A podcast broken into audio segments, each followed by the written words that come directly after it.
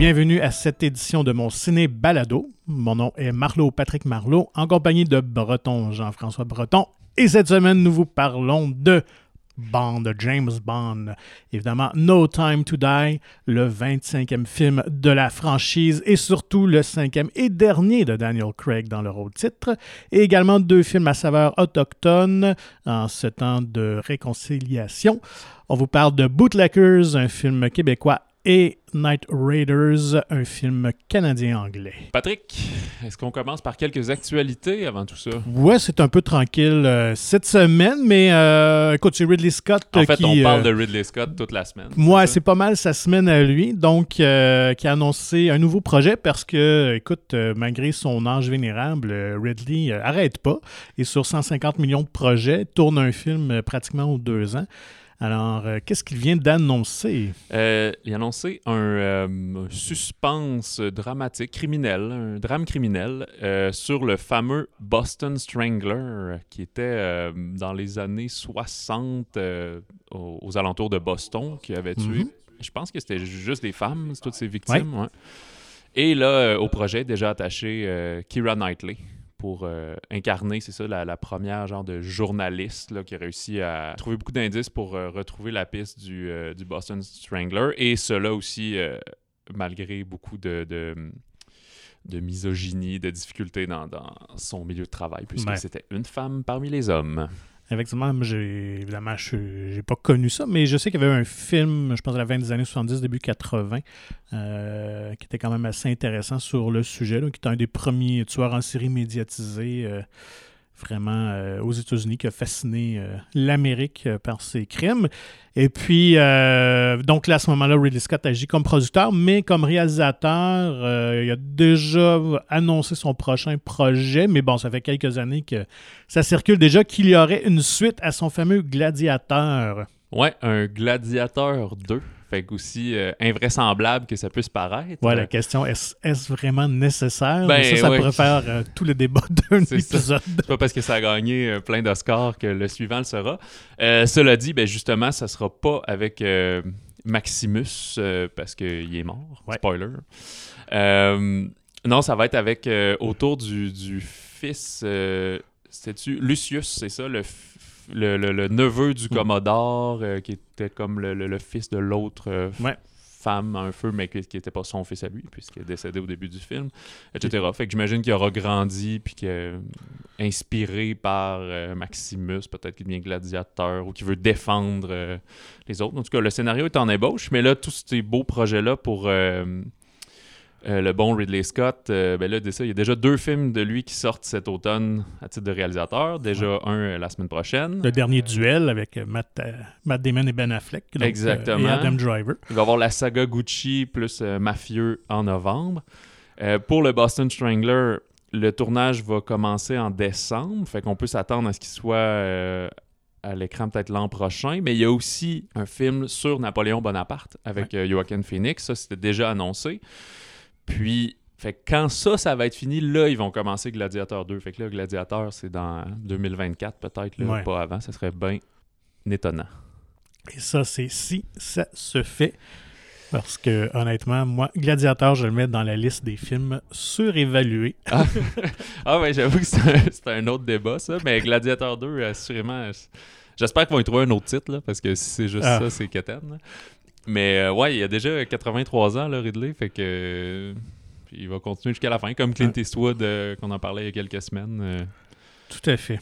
Sinon, euh, nouvelle bande-annonce euh, qui a vraiment piqué ma curiosité. Ouais, en parlant de, un peu vieilles affaires mis au goût du jour. euh, C'est Cyrano euh, qui met en vedette Peter Dinklage. Alors ça, c'est le comédien, ben, l'excellent comédien qui jouait Tyrion Lannister dans la série Game of Thrones, qui a écoute, vraiment marqué l'imaginaire par ce rôle-là, qui interprète Cyrano.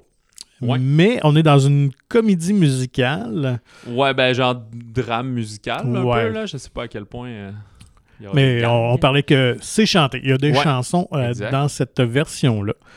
Et euh, écoute, moi, j'ai, ça a vraiment piqué ma curiosité. Je suis allé lire un petit peu plus sur le sujet et j'ai vu vraiment que c'était basé sur une vraie, une vraie pièce, une vraie euh, comédie musicale qui date de 2018, qui a été lancée il y a juste quelques années.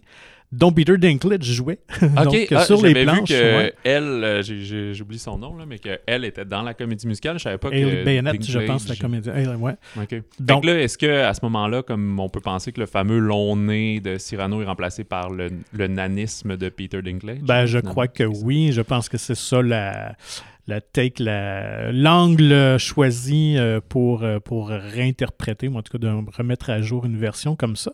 Euh, et euh, chose aussi intéressante, c'est que euh, c'est la conjointe de Peter Dinklage, Erica Schmidt, qui avait créé cette euh, comédie musicale-là Ok. et qui a également écrit le scénario.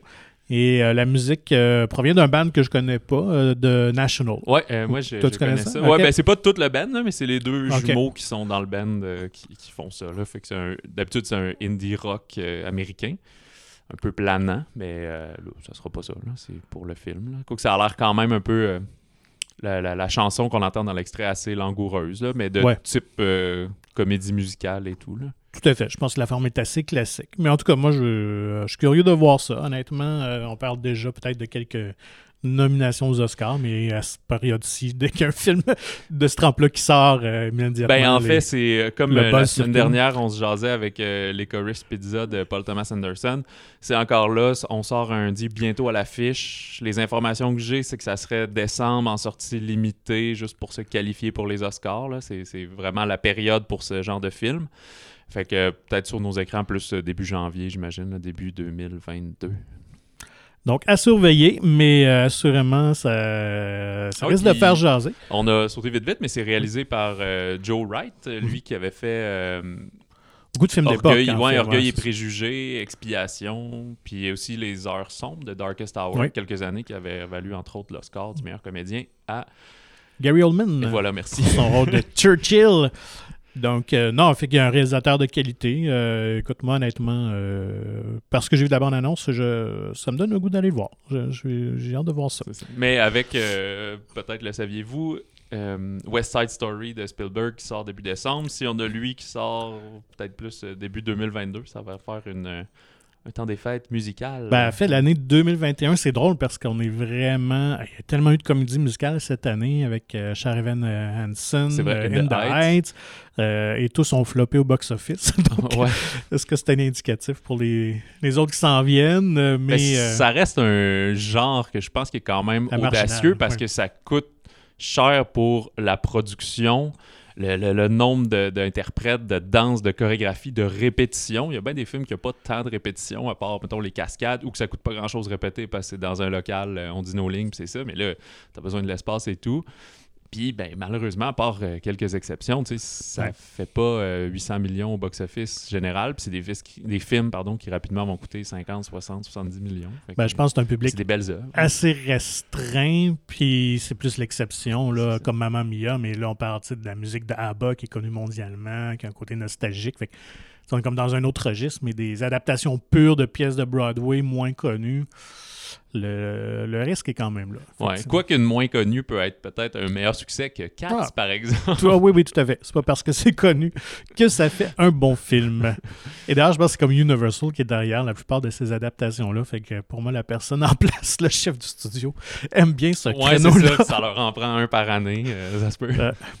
Ou des fois, c'est comme ça. C'est que tu travailles sur plusieurs films différents, puis tout sort la même année parce que tout est prêt, puis Ouais. euh, le timing est là. Donc, euh, à l'affiche cette semaine, euh, quand même des choix très, très variés pour euh, différents publics. Donc, on va commencer peut-être avec Bootleggers, un film québécois qui porte sur une communauté autochtone du nord du Québec. Exact. La communauté n'est pas identifiée comme telle. là. Je pense que c'est- le principe, c'est de, de pouvoir se l'imager plutôt que de Mhm. viser des gens en particulier. Alors, on a euh, Mani, une étudiante à la maîtrise, qui revient justement euh, dans sa réserve où elle a grandi, mais qu'elle avait quitté depuis plusieurs années. Puis euh, à ce moment-là, ben, on sent que son passé revient qu'il s'est produit un drame et au, long du film, on va en apprendre davantage sur c'était quoi ce problème. Cela dit, euh, au moment où elle arrive, il y a beaucoup de, de problèmes comme d'alcool et de contrebande d'alcool Ouais. dans le village. Fait qu'elle elle décide de s'investir là-dedans, puis d'inciter les gens à, à faire un, euh, un vote, dans le fond, un, référendum, à savoir si on devrait, oui ou non, euh, légaliser l'alcool dans la réserve. Fait que là, elle se retrouve entre, c'est ça, là, les aïeuls qui sont plus non, il faut pas, mais en même temps, on le sait qu'il y a un commerce clandestin, mais est-ce qu'on laisse ça aller? C'est-tu mieux de savoir qu'il y a du clandestin, mais que c'est pas tout le monde qui en prend, que de donner l'accès à tout le monde? Que, très intéressant comme propos. Puis ça rappelle aussi euh, le, le, le c'est le droit à l'autodétermination des Premières Nations, finalement, d'arrêter d'être contrôlé par le bon Canada. Ouais, ce, qui était, ce que j'ai trouvé euh, intéressant du film, c'est un sujet euh, que je connaissais pas. En fait, une problématique ou un enjeu parmi ces communautés-là que, que je savais pas qu'il existait. En fait, je, je, savais pas qu'il y avait certaines communautés que l'alcool était complètement euh, interdite. parce que vraiment, la réalisatrice scénariste s'est inspirée de, de, vrais incidents dans, dans différentes communautés. D'ailleurs, la réalisatrice Caroline Monet, qui vient de l'Outaouais, donc et c'est vraiment son premier film. Elle a fait, euh, surtout connu pour des courts-métrages, elle avait fait un film euh, expérimental, plus art et essai, euh, il y a quelques années. Donc, c'est vraiment sa première œuvre de fiction. et ce que moi qui m'a sorti du lot, c'est vraiment les comédiens. J'ai vraiment trouvé tous excellents. Il y a Pascal Bussière qui est la tête d'affiche la plus connue comme actrice. Mais moi, c'est la jeune Devery Jacobs que je ne connaissais pas. J'ai vu qu'elle était quand même assez populaire au Canada anglais, mais euh, je trouve vraiment qu'elle crève l'écran. Elle a vraiment un charisme. Elle est très, très photogénique. Et euh, ouais, moi, j'ai vraiment euh, trippé sur elle, comme on dit. Ouais, oui, puis justement, les, les, les personnages de Devery Jacobs et Pascal Bussière sont très intéressants parce que tu en as une qui est native, mais qui a quitté, puis qui mhm. revient, puis qui se sent un peu éloigné mais qui voudrait reconnecter. Et un autre euh, qui est comme une blanche, qui vient d'ailleurs, mais qui maintenant, depuis quelques années, s'est installé là, qui a le magasin général, euh, des choses comme ça. Fait il y a vraiment une dualité entre ces deux personnages-là, entre ces deux femmes-là, dans euh, le récit de Bootlegger. Ouais, c'est bien tourné. c'est vraiment un film très petit budget, on s'entend. Euh, mais euh, quand même assez bien rythmé, assez court, euh, moins de, 90 minutes. Donc, ça, passe assez vite. Donc, alors pour ceux qui s'intéressent à voir peut-être un ben, pan de notre histoire, de notre communauté qu'on connaît un peu moins, je pense que c'est un film qui vaut la peine. Ouais, comme tu as dit aussi en introduction, on, soulignait cette semaine la, la journée des de, Réparation, réconciliation. Ouais, de réconciliation, pardon, c'est ça. Fait que je pense pas pour rien que ce film-ci, puis le suivant qu'on va parler après, traite des, situations euh, face aux Premières Nations, que ce mm. soit au Québec ou au Canada, en fait, en général. Euh, d'ailleurs, euh, Caroline Monet, elle disait en entrevue que, elle, elle, voulait que son premier film traite de ce genre de problème ou d'un problème lié avec, entre les Premières Nations puis, puis le reste du pays. Euh, parce qu'elle sentait que c'est comme une responsabilité avec son travail ben, de réalisatrice, de créatrice et d'artiste, dans le fond. Fait que c'est ça. Elle dit à travers sa, pratique, elle espère créer des ponts, sensibiliser à des réalités qui touchent, euh, ben, qui la touchent personnellement. Oui, puis ce qui est intéressant, le film est tourné en plusieurs langues. Donc, les personnages se parlent en français, en anglais et algonquin, même Donc, euh, ben, anglais, c'est surtout au début quand on sent qu'elle est comme à Montréal ou à Toronto pour sa maîtrise. Après ça, il n'a ben, Quand elle arrive quand même dans la, réserve, je suis avec son grand-père. Euh, ah, elle parle vraiment en anglais parce que lui ne parle pas français dans le film. Donc, ça, je trouvais ça aussi. Ben, il y a comme le traitement multilingue. J'ai aussi. Euh, c'est ça, des amis qui sont euh, allophones, qui parlent de plusieurs langues. Mm-hmm. Euh, puis, des fois, tu sais, elle, elle va parler en français, va se faire répondre en, en algonquin, je pense, ou mm-hmm. l'inverse, ou tu sais, c'est comme, on comprend toutes les langues, donc on mélange toutes les langues. Ouais, c'est ça. Donc, Bootleggers, un film de Caroline Monet, avec Pascal Bussière, David Jacobs, donc un film intéressant à voir. Dans un tout autre registre, mais sur la même thématique un peu, euh, il y a Night Raiders des voleurs de nuit de Danny Goulet, euh, qui est une crimétiste de Saskatchewan, qui elle aussi euh, était connue beaucoup pour ses courts-métrages, qui ont voyagé un peu partout dans le monde. et là, je ne sais pas comment ça s'est fait, mais a réussi à avoir euh, l'approbation, la participation du euh, Taika Waititi, un fameux euh, réalisateur-producteur néo-zélandais qui a une fiche, une filmographie assez particulière, surtout connu pour avoir réalisé le troisième Thor dans les films de Marvel, fera le prochain également, et surtout Jojo Rabbit aussi. Il est passé du film indépendant aux grosses productions hollywoodiennes. Oui, tout à fait, mais aussi en alternant, faisant aussi des c'est un des producteurs exécutifs, c'est pas le seul euh, producteur, évidemment. C'est une coproduction Canada-Nouvelle-Zélande, il faut le souligner. Euh, donc, euh, Veux-tu nous en dire un petit mot sur l'histoire, de quoi ça parle? Oui, c'est ça. Les voleurs de la nuit, on est dans un futur quand même proche, 2043. futur dystopique, dans une Amérique du Nord où la guerre civile a comme ravagé euh, toute un peu civilisation et forme de structure. Fait qu'il y a, euh, on suit ici euh, une, autochtone qui tente de sauver sa fille internée dans un pensionnat qui est géré par l'État. Alors c'est quand même peu subtil comme, comme comparaison avec la réalité. Ça veut pas dire que c'est pas nécessaire ou que c'est mauvais, c'est juste que c'est clairement direct ce, ce qui s'est passé il y a une centaine d'années ici, mais mis dans un film de science-fiction à petit budget. Et ça se sent, ça se voit. Et moi, je trouve que c'est ça un peu le danger.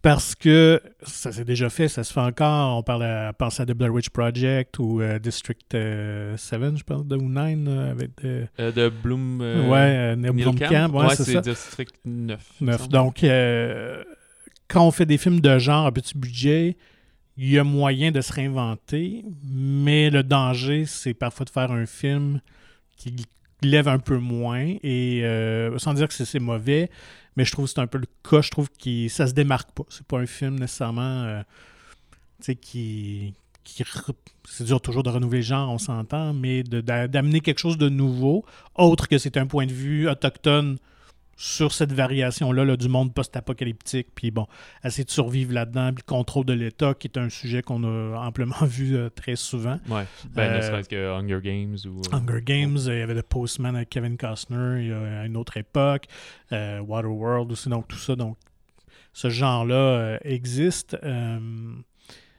et c'est ça, je trouve que le rythme, c'est un film qui est assez lent, euh, donc, il faut vraiment être dans le mood pour le voir. Attendez, vous pouvez avoir un film qui, qui va brasser. En fait, c'est pas un film grand public, là, on s'entendra. C'est vraiment un film typiquement canadien, très contemplatif. Euh, très bien joué, ceci dit. Euh, moi, j'ai bien aimé l'actrice principale, alors, je pense que c'est Elle Maija Tail Feathers. Je ne sais pas si ça se prononce exactement comme ça. mais qui joue la mère donc, de, de, cette fille-là qui tente de sauver sa fille des pensionnats. Euh, la jeune fille euh, Brooklyn euh, le Taxi Art est correcte aussi. on retrouve aussi Amanda Plummer, là, qui est, j'imagine, ça prend toujours au niveau des instances financières, avoir un visage un peu connu du grand public. Donc, elle joue le rôle de service, mais qui correct aussi.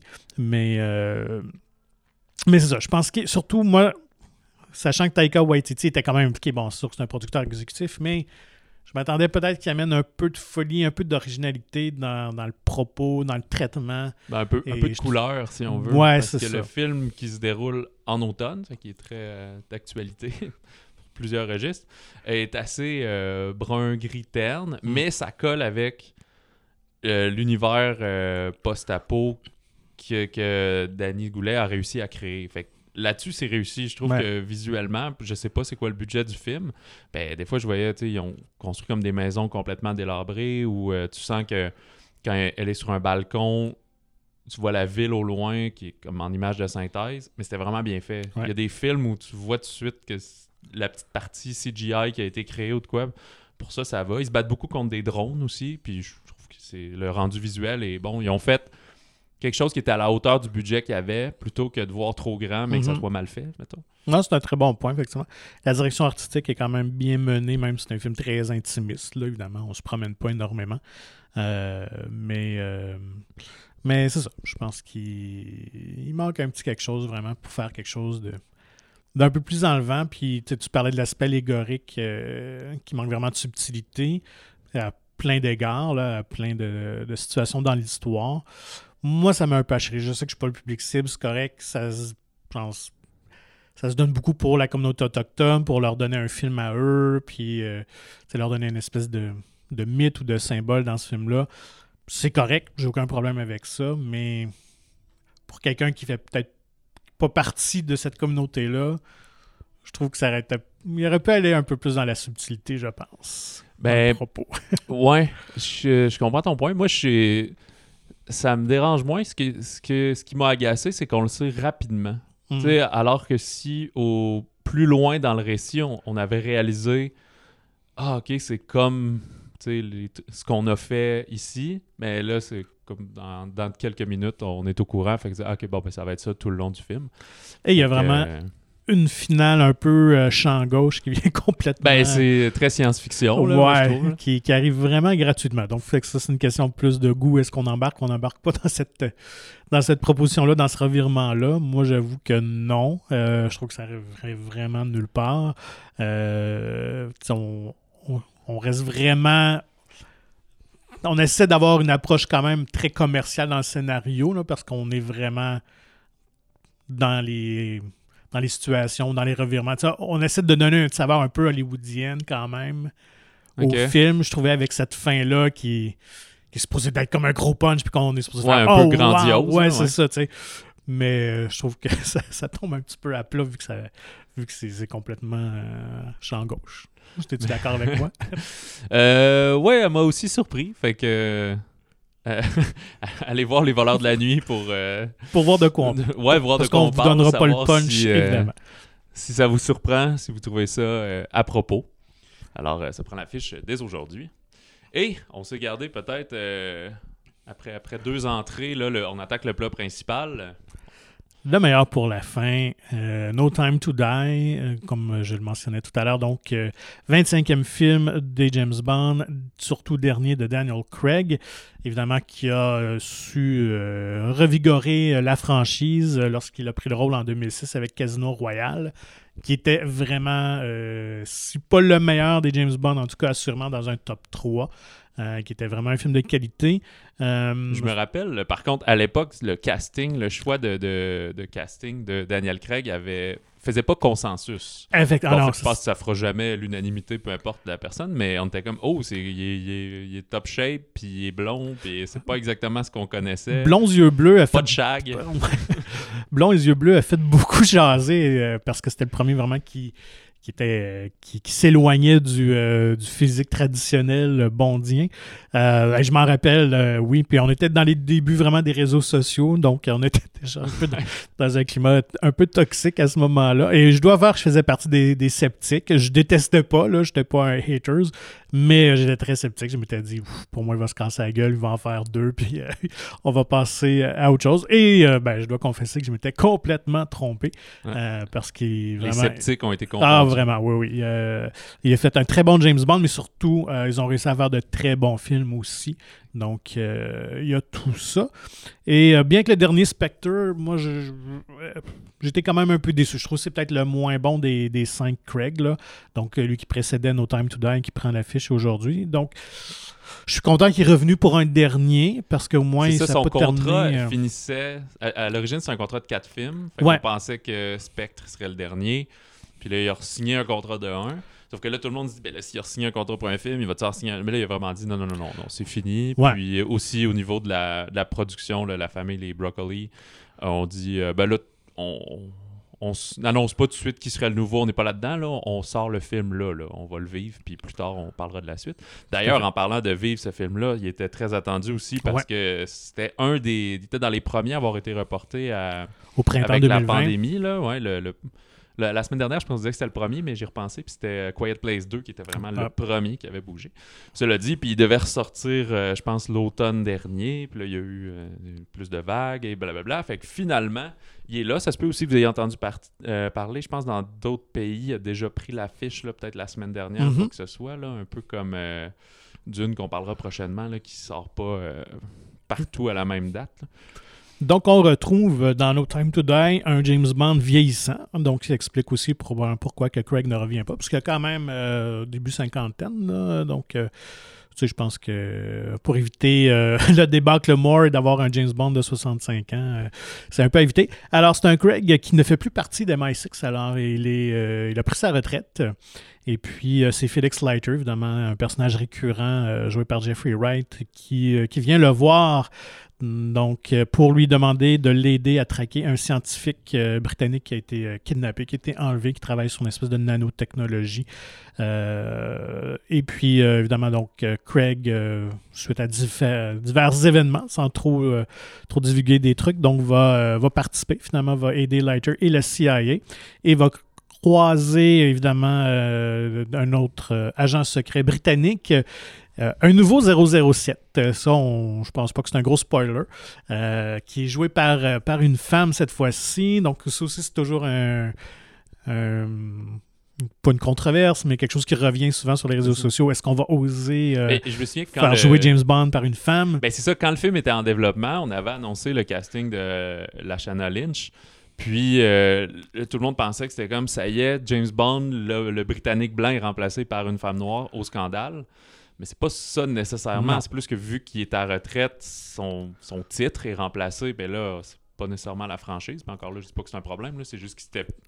Est-ce que c'était de la fausse information ou pas? C'était une vraie information qu'on entendait à l'époque, mais c'était par rapport à ce récit-là, pas nécessairement par rapport au film suivant. Là, il faut, faut écouter le film pour savoir euh, ce que pourrait être la suite. Alors donc, euh, sans aller trop dans les détails, euh, No Time to Die, heureusement, revient, je pense, à la formule qui a bien fonctionné euh, sur les trois premiers. Euh, je pense le problème de Spectre, et on se sentait déjà un peu avec Skyfall, qui était réalisé quand même par un très bon réalisateur, un cinéaste Sam Mendes quand même, euh, qui avait fait American Beauty, qui avait fait 1917, mais je trouve injectait un peu trop de sérieux. Je pense qu'il se prenait un peu trop au sérieux. vous avez le personnage, puis il y avait une fâcheuse tendance, moi je trouvais, à étirer un peu trop les scènes, donc il y avait certaines scènes qui c'était un peu trop long.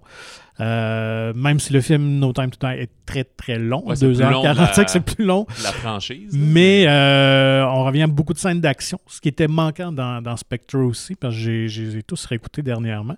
Alors c'est très frais à ma mémoire. Mais euh, d'ailleurs, excuse, tu parlais de Sam Mendes qui, qui mettait peut-être plus de lenteur et, et autres, mais est-ce que je me trompe ou parce que ce film-là vient finir l'arc de Daniel Craig, contrairement à ce qui est peut-être un des plus chanceux, parce que la plupart des autres, c'est qu'ils ont fait plein de films pas nécessairement liés ensemble, puis à un moment donné, on dit bah, t'es trop vieux, ou le film a floppé, on change d'acteur, puis on continue.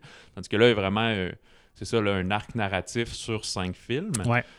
Et Daniel Craig, euh, outre que pour sa belle gueule, est reconnu aussi dans le personnage de James Bond pour avoir incarné celui qui a le plus de de sentiments puis de profondeur euh, à l'intérieur de lui parce que les autres on, traitait beaucoup comme t'es un espion, t'as des chars, des femmes, tu sauves le monde, c'est cool.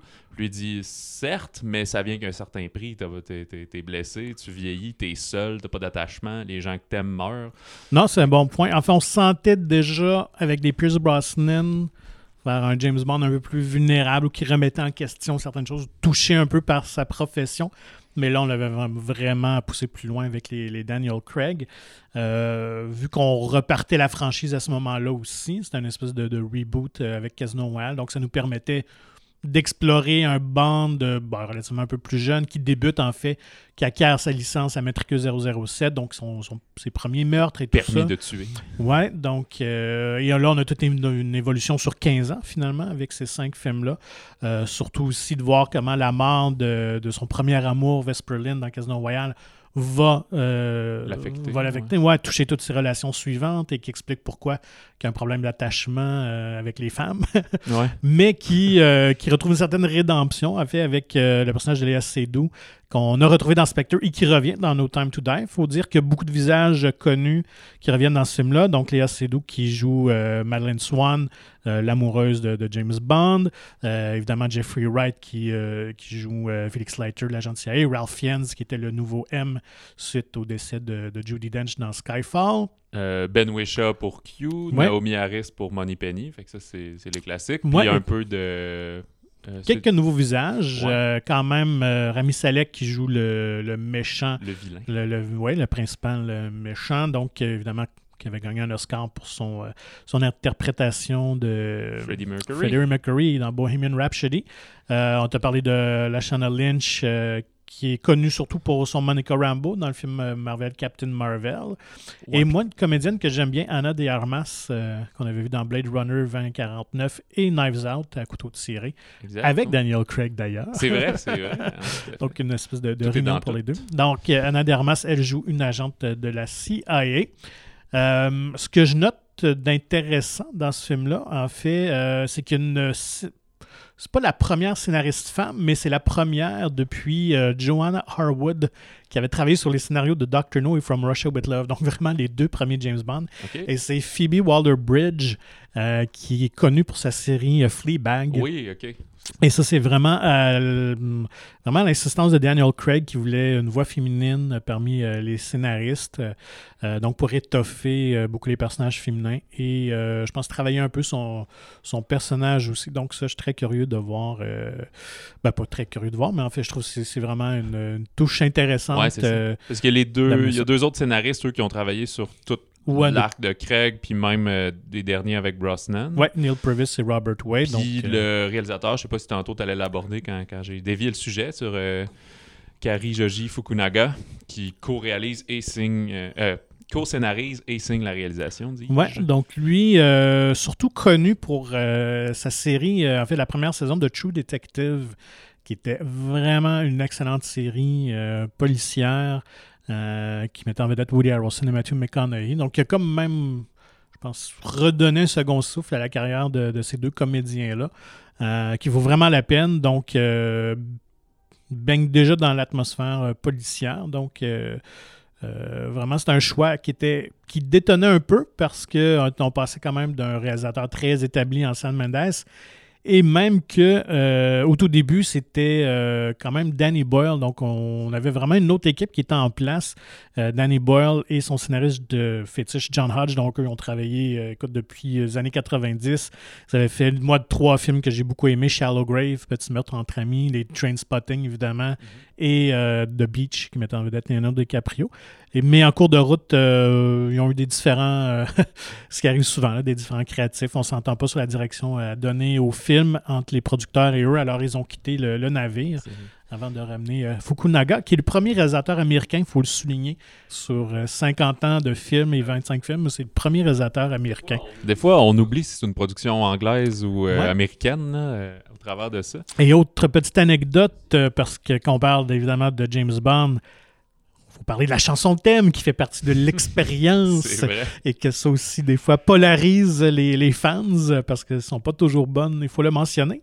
Euh, mais depuis quelques productions, euh, écoute, il y a Ben, eu pas. ouais, deux, Oscars de suite quand même, avec Oui, Adele ça, pour Skyfall et Sam Smith aussi pour... mais Sam Smith, moi, ça m'a pas. là. C'est pas un artiste que j'affectionne particulièrement.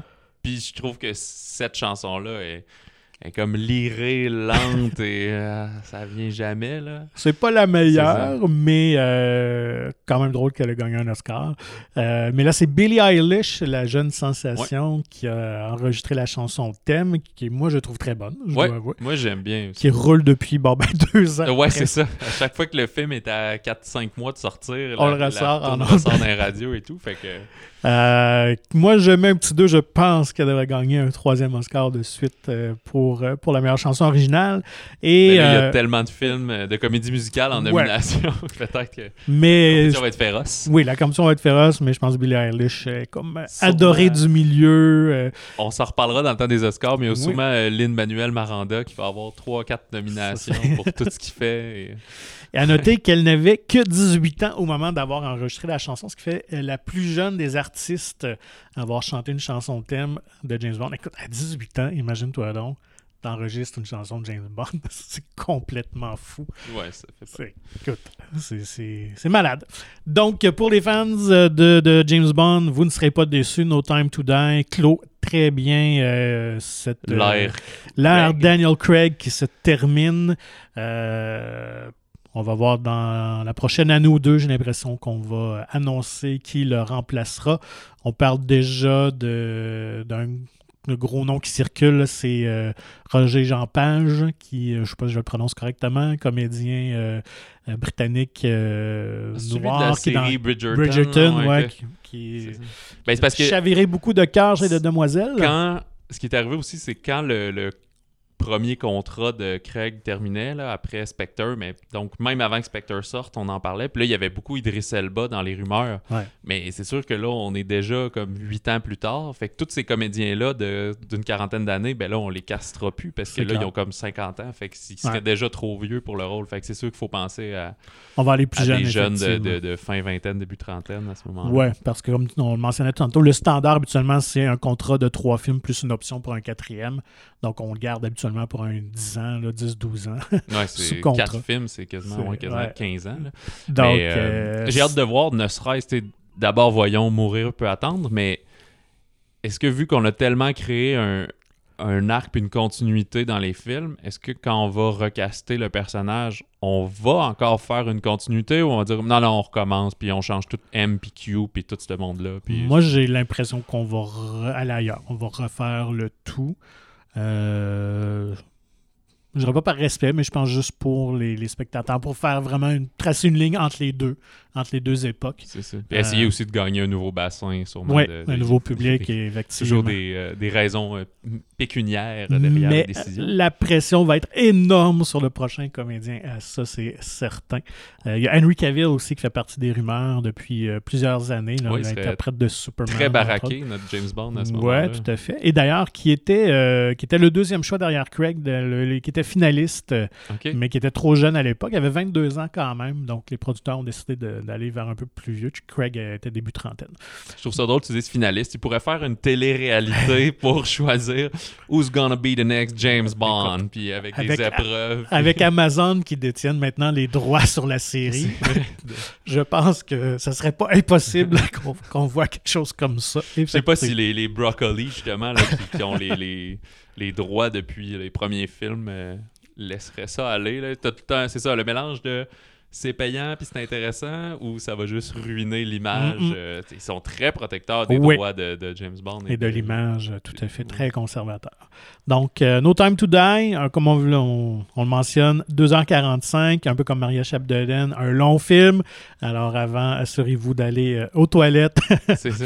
Ben, en fait, préparez-vous parce que tout l'automne, là, euh, des, Dune, des effectivement, petits- des petites perles comme Bootlegger de 85 minutes, il n'y en aura pas beaucoup. Là. Les films à venir sont tous deux heures et demie en montant. Fait que, euh, on va entraîner nos vessies puis euh, ouvrir notre imaginaire. Et en terminant, Ah ben ouais, c'est ça. il y a quand même... il y a plusieurs autres sorties en rafale, dépendamment de, de- des cinémas et de vous, où vous êtes au Québec. Peut-être avez-vous accès à ces titres. On a euh, The Rescue, un documentaire du National Geographic sur le sauvetage de la jeune équipe de soccer qui était coincée dans une caverne euh, inondée en Thaïlande à peu près en Mm. 2018. Je sais pas si tu te souviens de l'histoire. ah, tout à fait, oui, c'était fou. là. on avait entendu parler euh, partout aux nouvelles. Fait que là, c'est vraiment un documentaire. Il y a des, des images jamais diffusées auparavant et tout. Fait que c'est super intéressant et on voit beaucoup de un espèce de ralliement euh, international pour sauver ces gens-là. Il y avait aussi un film de fiction indépendant là, euh, en 2019 qui avait été fait sur le sujet et comme d'habitude, euh, il y a les Américains qui veulent en faire un gros film. Alors c'est Ron Howard qui est en train de préparer, c'est ça, la grosse version hollywoodienne avec tout le pataclan. Mais là, ici, The Rescue, c'est vraiment le documentaire, mais il n'est disponible, je pense, qu'en version originale anglaise. On a aussi dans certains cinémas la comédie d'animation Les ours Booney, une vie sauvage. Alors, euh, où des humains peuvent prendre l'apparence d'animaux à l'aide d'une technologie spéciale, alors pour une sortie familiale. Il y a le drame Soumission, euh, assez intense avec euh, justement Martin Dubreuil, quand on parle d'intensité, Ouais.